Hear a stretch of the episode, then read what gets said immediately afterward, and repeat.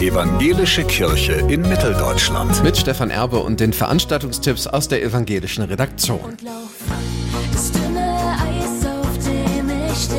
Das ist Joyce November und die macht mit beim Benefizkonzert für die Thüringer Flutopfer am Sonntag um 17.30 Uhr in der evangelischen Blasii-Kirche Nordhausen.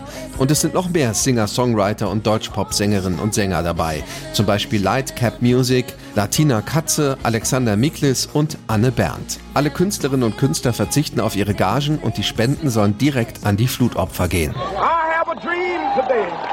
Die Botschaft von Martin Luther King ist immer noch aktuell. Er war ein Kämpfer gegen Rassismus und für die Gleichheit aller Menschen, egal welche Hautfarbe oder Religion sie haben.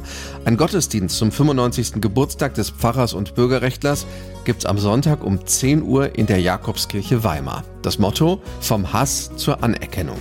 Martin Luther King wurde 1968 ermordet und hatte immer wieder zu Aktionen zivilen Ungehorsams für eine gerechtere Welt aufgerufen.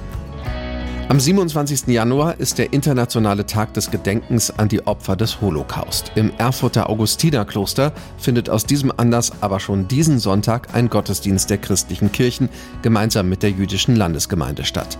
Angesichts der vielen antisemitischen Vorfälle wollen Christen und Juden gemeinsam an die Opfer des Naziterrors erinnern, damit sich Verbrechen und Unmenschlichkeit nicht wiederholen. Das Gedenken beginnt am Sonntag um 17 Uhr im Haus der Versöhnung im Erfurter Augustinerkloster. Es singt der Voices Kammerchor der Edith Stein Schule. Dreimal Lockdown und zurück heißt eine Veranstaltung der Ökumenischen Akademie am Mittwoch in Gera. Ab 10 Uhr soll es um eine sachliche Aufarbeitung der Corona-Krise gehen. Der Virologe Friedrich Wilhelm Tiller will einen kritischen Blick auf die Corona-Maßnahmen und deren Folgen werfen. Es geht außerdem darum, wie Impfschäden einzuschätzen sind, wie sich Post-Covid behandeln lässt und wie wir mit der nächsten Pandemie umgehen.